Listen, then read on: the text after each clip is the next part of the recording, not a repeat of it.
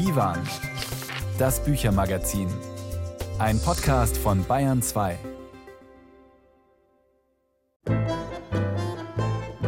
Ich weiß nicht, ob das mal jemand untersucht hat. Hochhäuser sind in der deutschsprachigen Literatur vermutlich hauptsächlich Chiffren für Tristesse, für Abgehängtsein, Armut, Kriminalität. Aber theoretisch könnte das natürlich auch ganz anders sein. Wenn ich hier so aus dem Fenster schaue, dann blicke ich auf so eine moderne Hochhaussiedlung, die erst vor ein paar Jahren entstanden ist.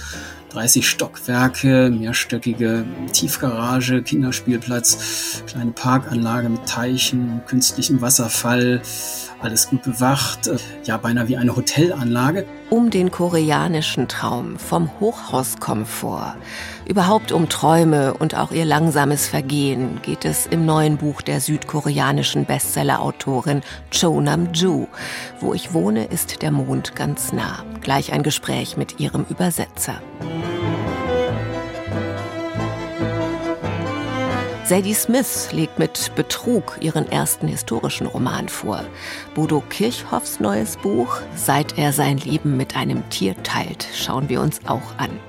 Außerdem, was die russische Dissidentin Daria Serenko unter dem Titel Mädchen und Institutionen über die Gesellschaft im Reich Putins erzählt. Dann gibt es einen Hörbuchtipp zu Nabokov, das Rätsel natürlich, und es geht um eine Fundamentalfrage. Muss der Mensch eigentlich alles kaputt machen? Läuft es am Ende schlicht darauf hinaus? Homo destructor. Danach fragt der Kulturgeograf Werner Betzing und sucht Antworten in allen Disziplinen der Wissenschaften. Willkommen zum Büchermagazin auf Bayern 2, dem Divan, sagt Judith Heidkamp.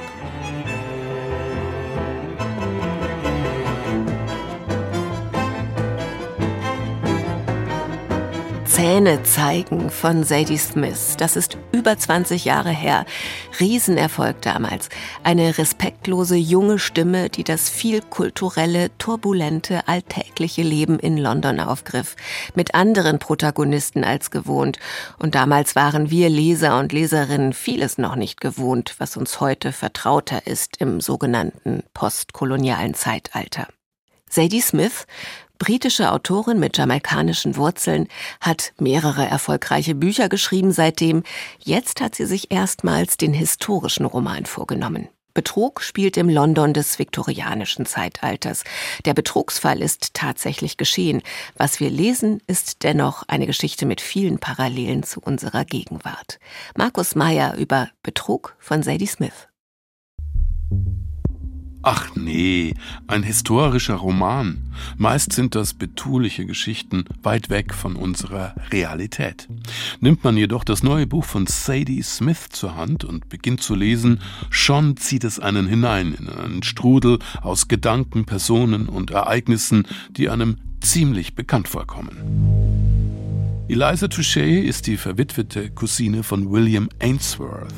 Dieser Zeitgenosse von Charles Dickens war ein Romancier, nicht sehr talentiert, trotzdem waren einige seiner Romane Bestseller. Eliza führt seinen Haushalt. Ainsworth und seine Kollegen, die Schriftsteller und Grafiker, die ihn besuchen, der Literaturbetrieb der viktorianischen Zeit, gesehen mit den Augen einer klugen, gebildeten Frau, die von den Männern um sie herum nicht ernst genommen wird, das ist eine Ebene dieses ungewöhnlich starken Romans. Die andere ist ein historischer Betrugsfall um einen angeblichen Erben. Sir Roger Tichborne, ein junger Mann aus bestem Hause, musste wegen einer Affäre nach Jamaika fliehen. Er wollte nach Brasilien, doch das Schiff, auf dem er reiste, ging unter. Seine Mutter wollte seinen Tod nicht wahrhaben und ließ nach ihm suchen, bis ein grobschlächtiger Metzger auftauchte, der dem verlorenen Sohn in keiner Weise ähnlich sah. Er verfügte weder über die Umgangsformen eines Gentleman noch über die passende Bildung.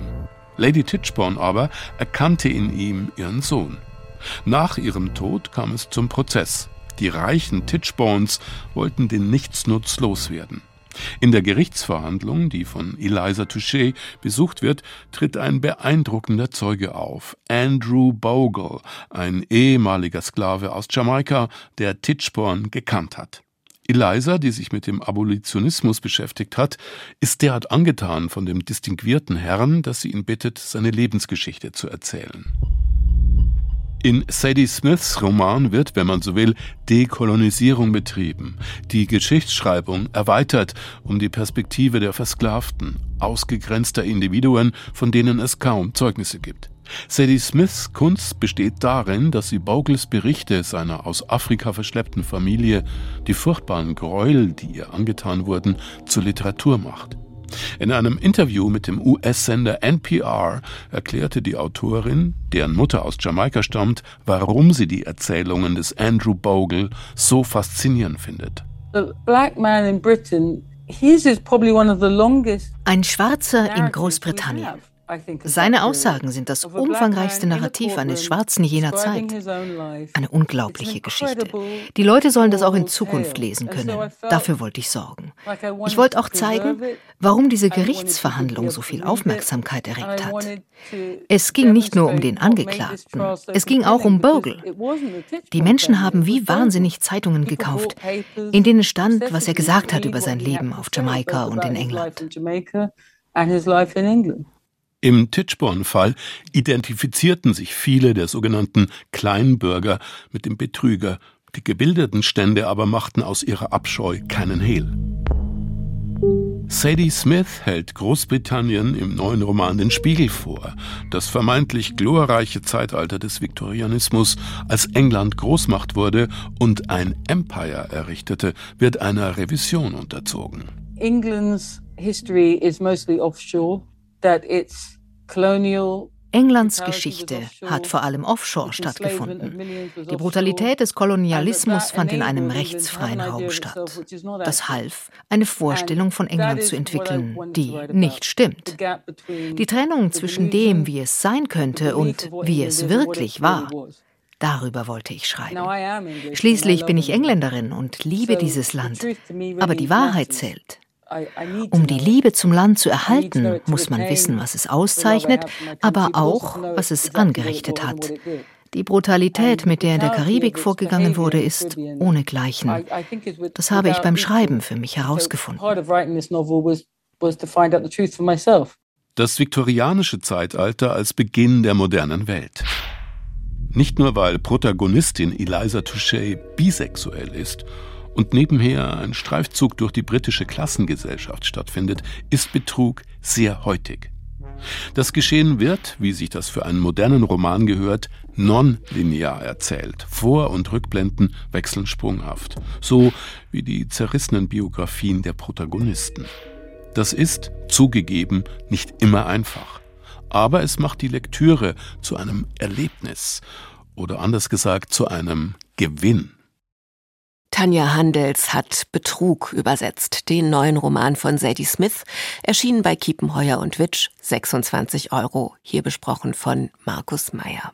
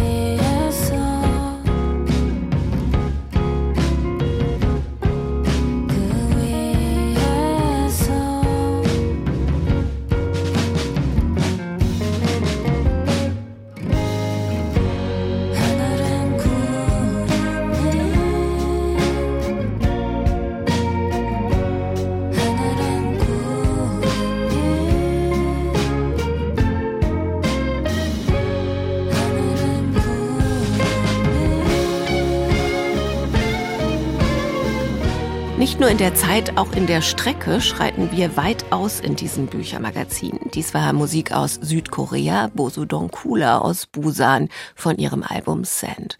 Und vor der Sendung hatte ich schon eine Schalte mit Seoul und war dort verbunden mit dem Übersetzer von Cho Nam-ju, Südkoreas feministischem Literaturstar. Gerade ist ein frühes Werk von ihr auf Deutsch erschienen. Wo ich wohne, ist der Mond ganz nah. Das klingt poetisch, aber tatsächlich wird im heruntergekommenen Mondviertel, wo die Hauptfigur Mani aufwächst und erwachsen wird, der Traum vom Hochhaus geträumt, von mehr Komfort, von mehr Moderne, davon einen Teil abzubekommen von der großen Blase der Immobilienspekulation. Jan-Henrik Dirks lebt seit vielen Jahren in Seoul. Er unterrichtet dort literarisches Übersetzen und mir hat er als erstes erzählt, dass er genau diesen Gegensatz zwischen alt und neu im Moment unseres Gesprächs vor Augen hatte. Ja, also wenn ich hier so aus dem Fenster schaue, dann blicke ich auf so eine moderne Hochhaussiedlung, die erst vor ein paar Jahren entstanden ist 30 Stockwerke, mehrstöckige Tiefgarage, Kinderspielplatz, kleine Parkanlage mit Teichen und künstlichem Wasserfall, alles gut bewacht. Und direkt gegenüber, also auf der anderen Straßenseite, kleine Häuschen dicht an dicht, äh, ineinander verschachtelt, enge Gässchen, schmale Treppen, Telegrafenmasten, irgendwie, ja, provisorisch wirkend. Also ein Viertel ganz ähnlich dem, äh, das in der Geschichte auch beschrieben wird, nicht mehr ganz so ärmlich, aber von der Struktur her tatsächlich ein echtes Mondviertel. Und die Stadt möchte dieses alte Viertel gerne erhalten, soweit es geht, ein bisschen hübscher machen mit Cafés und so, aber die Bewohner sind von dieser Idee gar nicht so begeistert, weil eine Stadtviertelsanierung und der Bau von Hochhauswohnungen für sie natürlich finanziell sehr viel lohnender wäre. Also das Solar Stadtbild ist tatsächlich stark geprägt durch diese beiden Wohntypen. Das heißt ja, es geht um gestern und heute, um heftige Modernisierungsschübe, die die südkoreanische Gesellschaft sowieso durchgemacht hat in den letzten Jahrzehnten. Es geht aber auch um eine Menge Geld. Genau, der Konkurrenzkampf ist groß und man darf auch nicht vergessen, bis Mitte der 1960er Jahre hinein äh, zählte Südkorea wirklich noch zu den allerärmsten Ländern auf der Welt, also noch hinter den meisten afrikanischen Staaten. Diese Mondsiedlungen waren tatsächlich so etwas wie Slums und es sind auch heute noch Wohnviertel der sozialen Unterschicht. Und viele Menschen schämen sich tatsächlich, ihre Adresse zu nennen, wenn sie aus einem Viertel stammen. Ja, und daraus erklärt sich auch dieser enorme Druck, unter dem auch diese Familie in der Geschichte hier steht. Die Hauptfigur Mani lebt als längst erwachsene Frau noch bei ihren Eltern in diesem mhm. Viertel und muss die Eltern sogar unterhalten, muss da im Grunde genommen ihr ganzes Gehalt abliefern bis zu dem Tag, wo sie ihren eigenen Job verliert. Ist das auch heute noch eine typische Situation? Ja, also dass die Kinder, äh, solange sie nicht verheiratet sind, weiterhin zu Hause wohnen, ist ganz normal. Wenn man nicht heiratet, dann bleibt man eigentlich zu Hause bei den Eltern hocken. Dieser Druck, den spürt die Protagonistin in der Geschichte hier natürlich auch.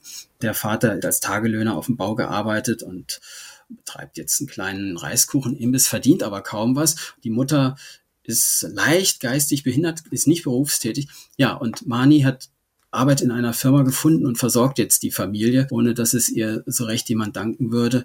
Und dann wird sie gefeuert. Insgesamt scheint mir diese Beschreibung der Familiensituation und auch die Atmosphäre, die da in der Familie so herrscht, sehr äh, authentisch und realistisch getroffen. Der Traum vom Wohnen im Hochhaus ist der eine große Traum, um den es geht. Es gibt noch einen zweiten. Die kleine Mani möchte nämlich so gerne eine berühmte Kunstturnerin werden. Das klappt am Ende aber auch nicht. Wie ist das? Das ist ganz konkret zum einen verknüpft an ein historisches Ereignis, das in Südkorea damals unwahrscheinliche Dynamik ausgelöst hat, die Olympischen Sommerspiele 1988. Zum ersten Mal präsentierte sich das Land, damals bis vor kurzem noch Entwicklungsland, der Weltöffentlichkeit und es gab im Anschluss daran diesen enormen wirtschaftlichen Aufschwung, Demokratisierung, wachsendes Selbstbewusstsein des Landes. Und auch nicht zuletzt die Einführung der Sitztoilette zum Beispiel verdanken die Koreaner diesem Sportereignis. Das wurde damals für die ausländischen Besucher erstmals eingeführt, spielt auch in der Geschichte so ein bisschen eine Rolle. Ja, und dann Kunstturnen natürlich auch als Bild. Ähm, also einerseits diese absolute Bewegungsfreiheit oder die Illusion der absoluten Freiheit und dann aber andererseits die absolute Disziplin. Selbstbeherrschung, körperliche Qual, Verletzungen, Neid, Konkurrenzkampf die ganze Mühsal, die das Leben der Hauptfigur auszeichnet, versteckt sich in gleicher Weise auch hinter ihrem Traum vom Turnen und von der Freiheit. Und dieser Traum und die Frage, was sind Träume eigentlich wert, sind tatsächlich auch ein Hauptthema dieser Geschichte, würde ich sagen. Mhm.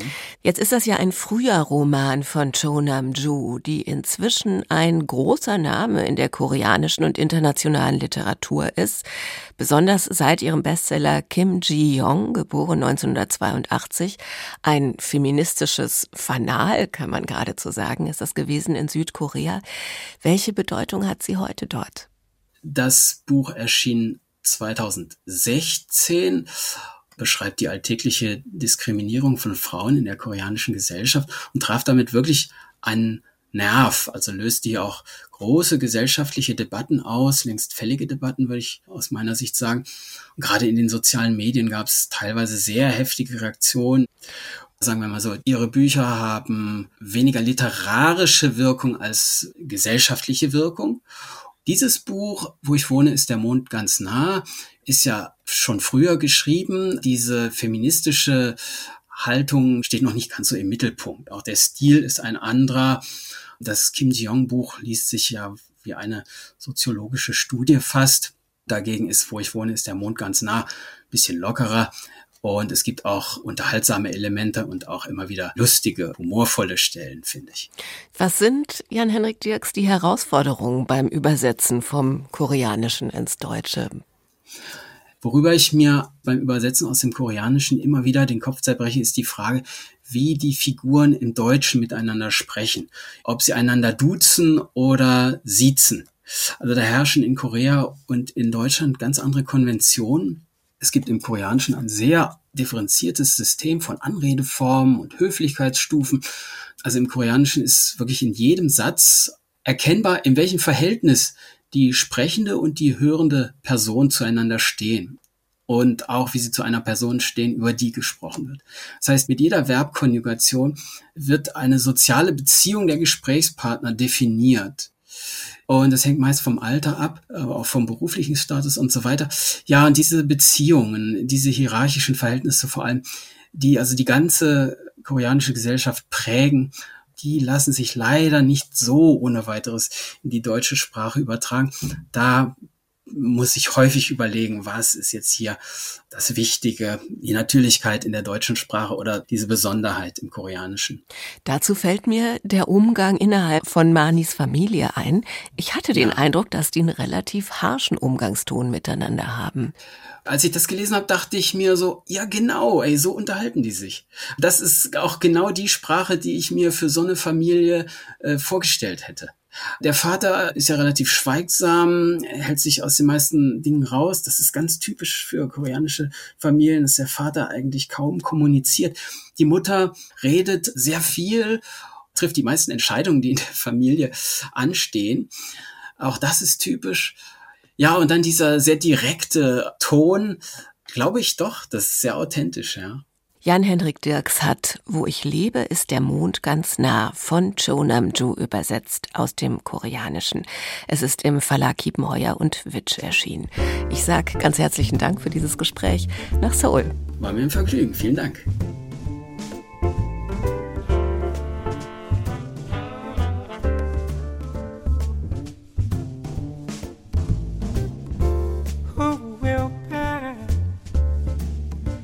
Wonderful morning. Such a sky you never did see. Who will tie it up with a ribbon and put it in a box for me?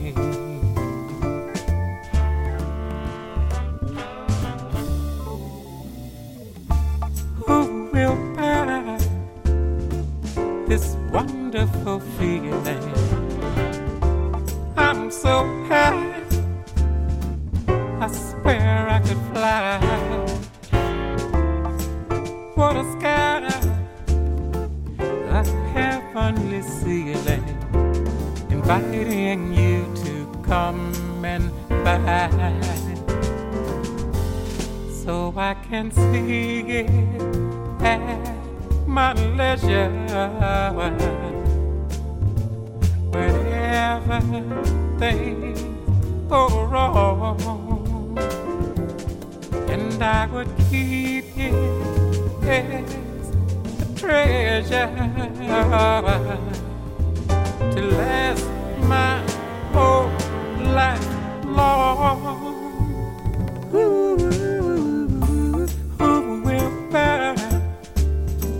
this wonderful feeling.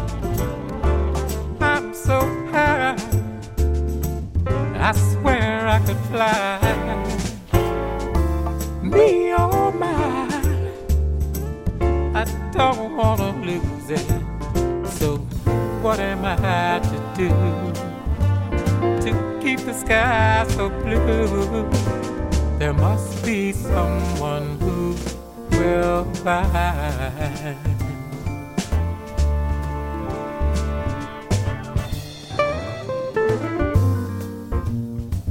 Who Will Buy, Aaron Neville, ein Song von 2003.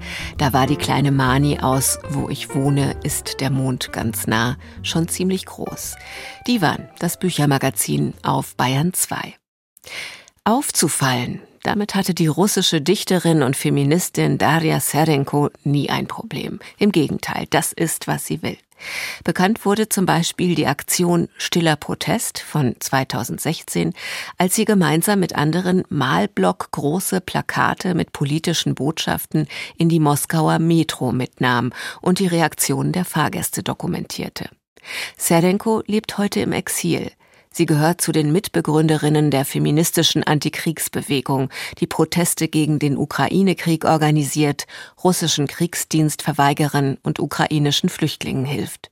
In Russland gilt sie als ausländische Agentin. In ihrem Band Mädchen und Institutionen verschiebt die Autorin Perspektiven, um der gegenwärtigen russischen Wirklichkeit nahezukommen. Christine Hamel Daria Serenko legt mit ihrer Erzählung Mädchen und Institutionen ein lakonisches Kammerspiel vor. Sie protokolliert den russischen Büroalltag in Bibliotheken, Museen, Galerien oder Universitäten, wo landestypisch nur Frauen arbeiten. Wir arbeiteten in einer kleinen Bezirksbücherei in einem Büro ohne Fenster. Die Computer der Mädchen wirkten größer als die Mädchen selbst. Die fehlenden Fenster sollten offenbar durch eine Fototapete kompensiert werden, die die ganze Wand einnahm. Tropische Pflanzen und ein wilder steiler Wasserfall, der schäumend herabstürzte. Dadaistischen Aberwitz liefert die Wirklichkeit immer gleich mit.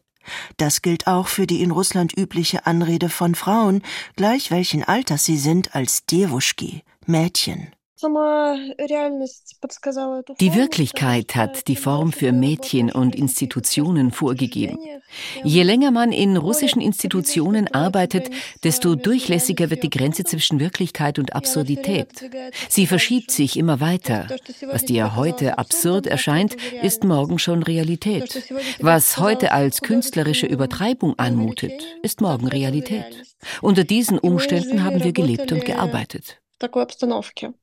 In subtilen Beobachtungen hält Daria Serinko fest, was passiert, wenn man in den Apparat eines totalitären Staates gerät. Sprachlich wunderbar treffende, konzentrierte Szenen gehen der institutionellen Gewalt auf den Grund.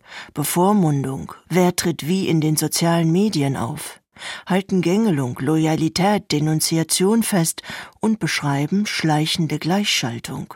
Einmal liefen die Mädchen und ich stumm durch den herbstlichen Großstadtpark. Es fällt mir immer schwerer, meinen Staat zu hassen, sagte ich nebenbei, ohne groß nachzudenken. Du wirst eben eine von uns, antwortete eine von ihnen. Mädchen und Institutionen ist ein Kabinettstück über das patriarchale und imperiale Wesen der Macht in Russland.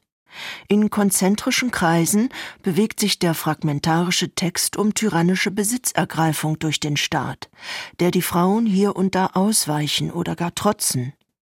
Die sogenannte Vorgeschichte hat die Dichterin ans Ende gestellt, als Zeichen für den geschlossenen Kreislauf der russischen Macht. Die Künstlerin Xenia Chariewa wiederum hat kraftvolle Mädchenzeichnungen dazwischen gestreut, Frauen mit leeren Augenhöhlen, die hinter vorgehaltener Hand tuscheln und deren sitzende Körper ab der Taille nur aus verschlungenen und verknoteten Schnüren bestehen. Weit mehr als Illustrationen, vielmehr die Vervollkommnung von Mädchen und Institutionen zu einem bürokratischen Mysterienspiel. Der zweite Text des Buches Ich wünsche Asche meinem Haus konnte in Russland nicht mehr erscheinen. Daria Serenko hat ihn in Untersuchungshaft geschrieben. Da ich in der Arrestzelle im Grunde nichts zu tun habe, ist der Abstand zwischen Realität und Schreiben minimal. Etwas passiert und ich versuche es gleich festzuhalten. Zwei Wochen entzieht der Staat der Dichterin im Februar 2022 wegen eines Instagram-Posts die Freiheit. Die Beschränkung der Freiheit, selbst die geringste, ist wahrscheinlich eine Erfahrung, die dich veranlasst, darüber nachzudenken, was Freiheit ist. Wie funktioniert das System der Beschränkung? Wie funktioniert dein Körper? Wie ist dein Körper mit der Politik verbunden? Davon handelt auch Mädchen und Institutionen. Die institutionelle Gewalt, die im Gefängnis dann erst recht an Wucht gewinnt, endet schließlich im Krieg gegen die Ukraine. Ich wünsche Asche meinem Haus ist eine rhapsodische Gewaltstudie. Da der Serenko zieht gekonnt sprachlich alle Register. Vom Slang über Alltagssprache, vom freien Vers bis zum schwelgerischen Ton der Poesie. Ein kluges, stupendes, poetisches, fantasievolles und überraschendes Buch, das vor Energie nur so strotzt und sich mit allen Mitteln Putin-Russland in den Weg stellt. Christine Hamel über Daria Serenko, Mädchen und Institutionen, Geschichten aus dem Totalitarismus, aus dem Russischen von Christiane Körner, Surkamp Verlag, 23 Euro. Hut ab vor allen, die den Mund aufmachen, wenn es nötig ist. Und jetzt wollen wir von Ihnen wissen, wer in diesem Taxi sitzt. Hallo, ich bin's, die Wally. Was soll es denn hingehen? Zum Hamburger Amtsgericht. Ui, das klingt aber gar nicht gut. Man hat mich wegen Beleidigung angezeigt. Dafür muss ich mich jetzt verantworten. Ehrlich. Wie ernst ist es denn, wenn man fragen darf? Ich habe einen Leserbrief geschrieben. Ja, und? Das hat dem Berliner Polizeipräsidenten nicht gepasst. Aber ich bleibe dabei. Die Erschießung dieses jungen Anarchisten bei der Festnahme war ein Vorbeugemord. Jetzt weiß ich, was Sie meinen. Das ist ja durch alle Zeitungen gegangen. Zu sagen, hier herrscht Freiheit, ist immer ein Irrtum oder auch eine Lüge. Freiheit herrscht nicht. Und wie kommen Sie aus der Sache wieder raus? Ein Kollege tritt als Gutachter zu meinen Gunsten auf. Im Grunde geht es darum, was man als kritischer Schriftsteller sagen darf. Vorbeugemord. Hätten Sie das nicht ein bisschen anders ausdrücken können? Ich muss das schreiben, wovon ich erfüllt bin. Auf die Gefahr hin, dabei auch gelegentlich daneben zu hauen. Ja, verstehe. Ich mache einmal das Radio an. Ein bisschen Musik ist nie verkehrt. Gefällt mir. Ja, Stevie Wonder. Kennen Sie den? Der Song richtet sich gegen Präsident Nixon. Verstehen Sie so gut Englisch? Als die Faschisten die Demokratie in Österreich zerstörten, bin ich nach London emigriert. Sonst wäre mir das Gleiche passiert wie meinem Vater. Und deswegen engagieren Sie sich jetzt gegen Ungerechtigkeit. Mich treibt nicht immer dasselbe zum Schreiben. Ich verfasse auch Gedichte über die Angst oder Nicht-Angst vor dem Tod. Ah, nicht Angst. ja, schön wär's. Zweifle nicht an dem, der dir sagt, er hat Angst. Aber hab Angst vor dem, der dir sagt, er kenne keine Zweifel. Das hat was. Mögen Sie Lyrik? Ach, was mit Liebe immer. Machen Sie sowas auch? Das Nahe suchen. Warum nicht? Das würde meine politischen Freunde ziemlich überraschen. So, wir sind da, Amtsgericht. Ei, sind das viele Leute. Die würden mich am liebsten ins Exil zurückschicken. Oder Schlimmeres. Besser, Sie bleiben noch ein bisschen im Wagen. Ich muss etwas loswerden. Wendet euch nicht ab, ihr braven Bürger, sondern schaut den jungen Neonazis, die von neuem den Glauben an den alten Irrsinn gelernt haben, tief in die Augen. Sie lassen sich den Mund nicht verbieten, ja? Man muss das Unglück von allen Seiten betrachten. Steigen Sie jetzt bitte nicht aus, ja? Du liebe Zeit.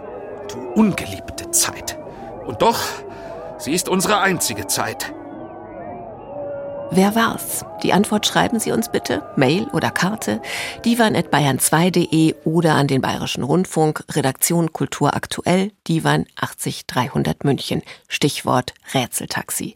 Überlegen Sie sich auch, über welches Buch aus dieser Sendung Sie sich freuen würden. Sadie Smith, Cho Nam-ju, Daya Serenko, gleich noch Werner Betzing und Bodo Kirchhoff. Große Bandbreite heute.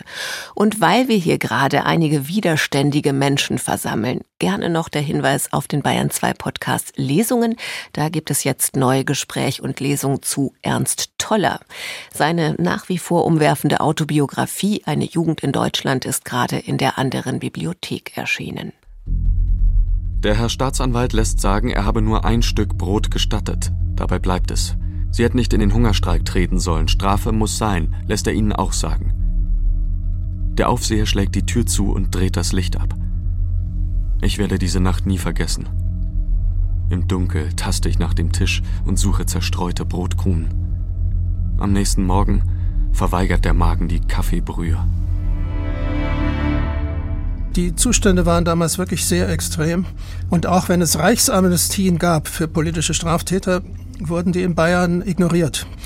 Und er hat ja dann auch ein Buch Justizerlebnisse geschrieben, wo er diese ganzen Dinge geschildert hat und ist dann auch, als er wieder ein Freier war, nur nach Berlin gefahren und hat vor dem Reichstag vor einem Untersuchungsausschuss ausgesagt, hat dann später auch ein Theaterstück geschrieben. Das Thema Gerechtigkeit hat ihn beschäftigt, auch sein Leben lang, kann man sagen. Ernst Toller, jetzt zu finden im Bayern 2 Podcast Lesungen. Das Leben lieben und den Tod nicht fürchten. Letzte Woche saß Weltliteratur im Rätseltaxi. Alexis Sorbas, der Grieche, die berühmte Figur von Nikos Kazantzakis. Die Redaktionsglücksfee Malte hat Arno Seifert aus Rottendorf aus der Amphore mit den richtigen Einsendungen gezogen. Glückwunsch von uns und Sie bekommen John Benvilles Singularitäten wie gewünscht. This is the girl for whom all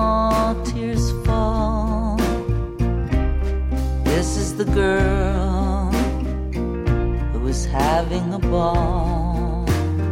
Just a dark smear, mask in the eyes, spirited away, buried in sighs. This is the girl who crossed the line. Song of the smothering vine. Twisted as laurel to crown her head. Laid a wreath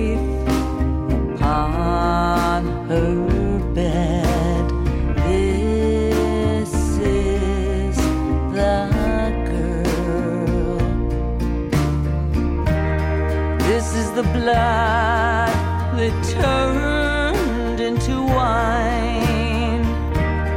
This is the wine of the house, it is said.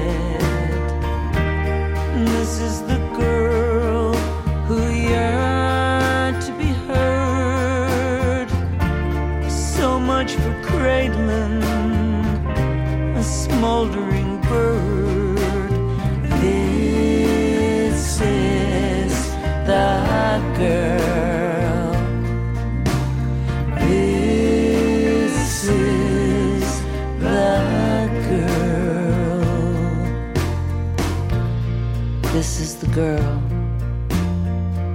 for whom all tears fall. This is the girl who is having a ball. This is the laurel to crown her head. This is the wine of the house, it is said. This is the blood that turned into wine. This is the wine of the house, it is said.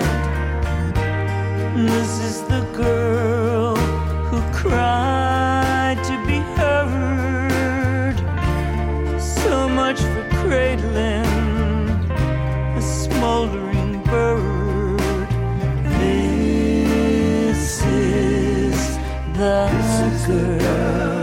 This is the Girl singt Patti Smith, die schreibende und viellesende Punk- und Rockpoetin. Ist die Apokalypse eigentlich programmiert? Kann der Mensch nicht anders, als die eigenen Lebensgrundlagen zu zerstören? Fragt man sich ja beim Blick auf menschengemachte Extremwetter, Überschwemmungen, Feuersbrünste, Dürren, kippende Kipppunkte, die Frage, wie das 1,5 Grad Ziel noch erreicht werden soll. Dieses Weitermachen gegen jedes bessere Wissen.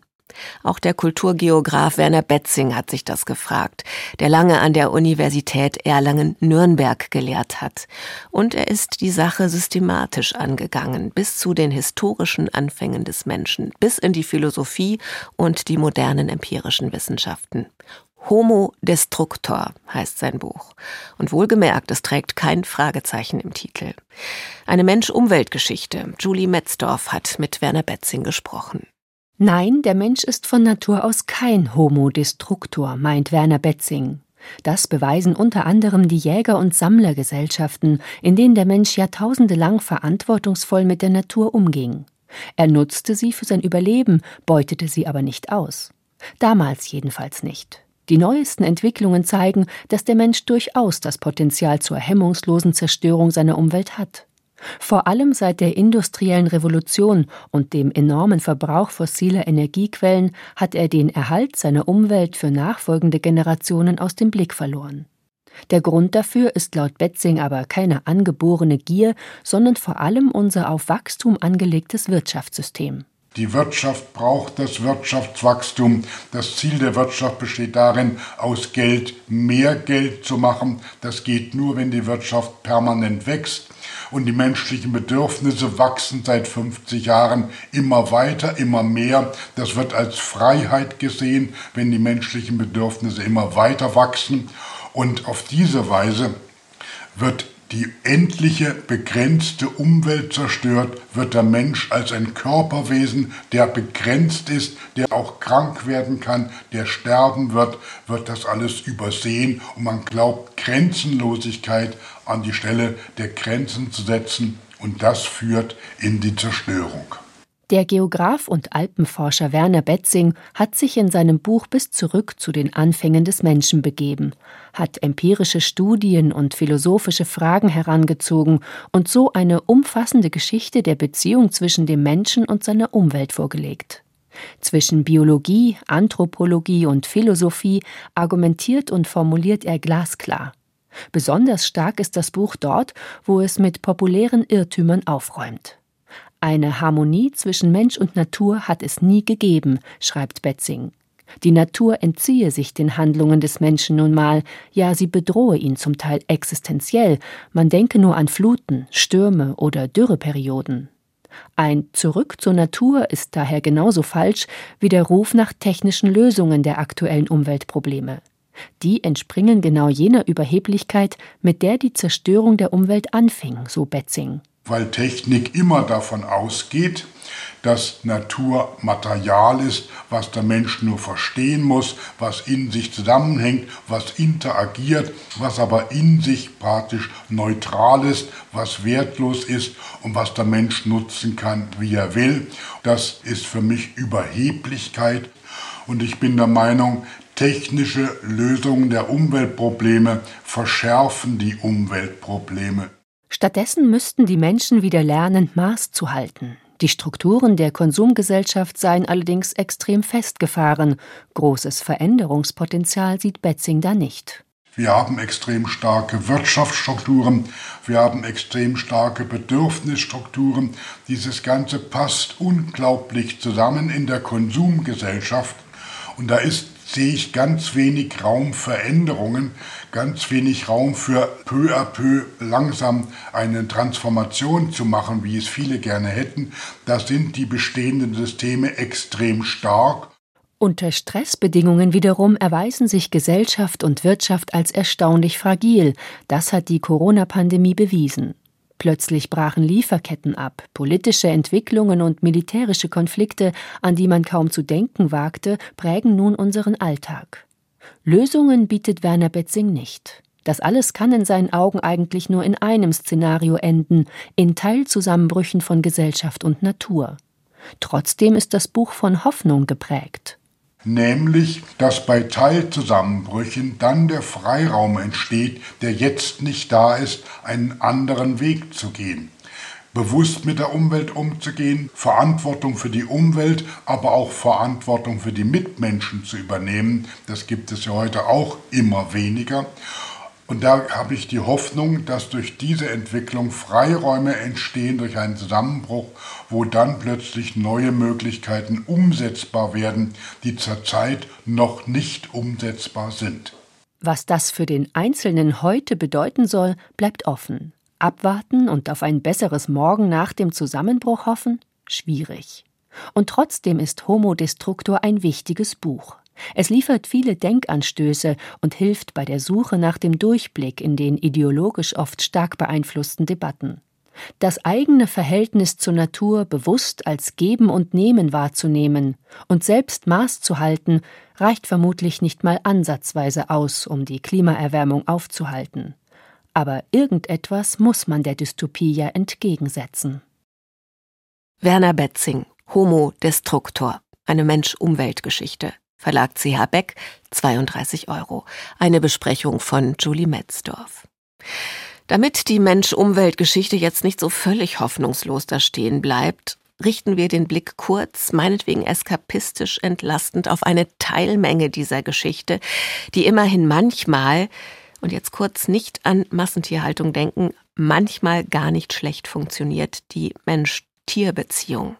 Wenn einer, der eigentlich immer über Liebe schreibt, einen Roman veröffentlicht, der den Titel trägt, Seit er sein Leben mit einem Tier teilt, wird man neugierig und erfährt dann, dass der Protagonist seine Hündin auf gewisse Weise beneidet. Nicht nur deshalb, weil sie sich hinlegen kann, wann sie will, er aber nicht.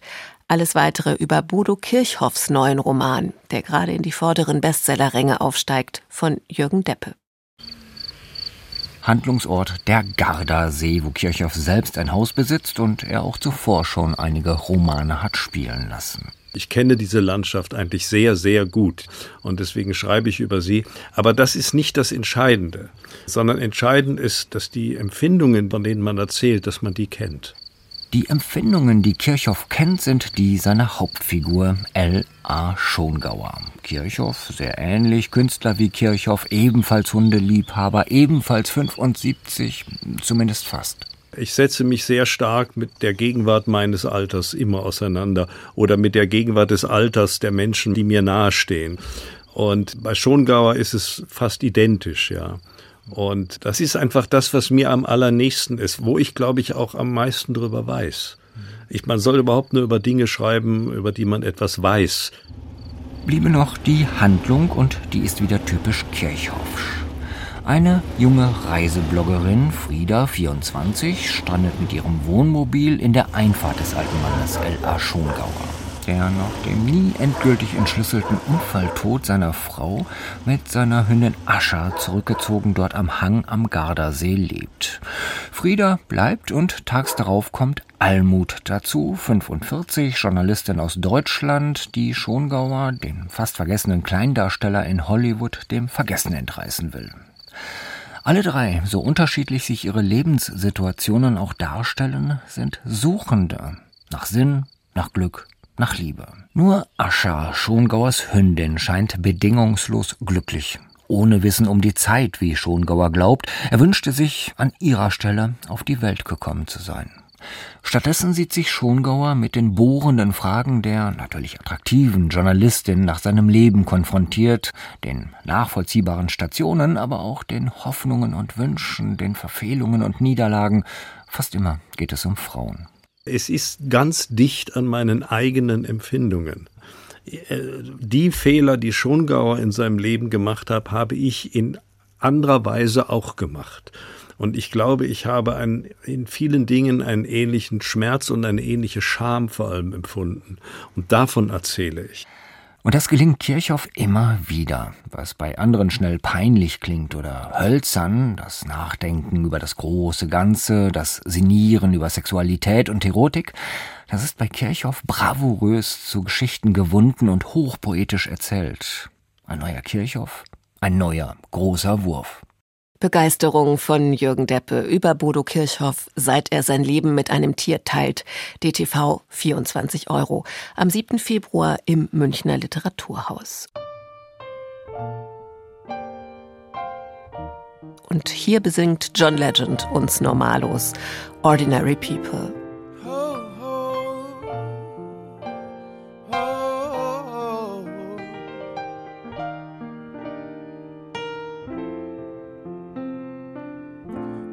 I'm in love with you. But this ain't the honeymoon. Past the infatuation phase. We're right in the thick of love. At times we get sick of love. It seems like we argue every day. I know I misbehaved and you've made your mistakes, and we both still got room left to grow. And though love sometimes hurts, I still put you first. And we'll make this thing work. But I think we should take it slow. We're just ordinary people. We don't know which way to go. Cause we're ordinary people. Maybe we should take it slow take it slow. Oh. This time we'll take it slow. Take it slow. Oh. This time we'll take it slow. This ain't a movie, no, no fairy tale conclusion, y'all. It gets more confusing every day. Uh, sometimes it's heaven sent, then we head back to hell again. We kiss, then we make up on the way. I hang up, you call, we rise and we fall, and we feel like just walking away. But as our love advances, we take second chances. Though it's not a fantasy, I still want you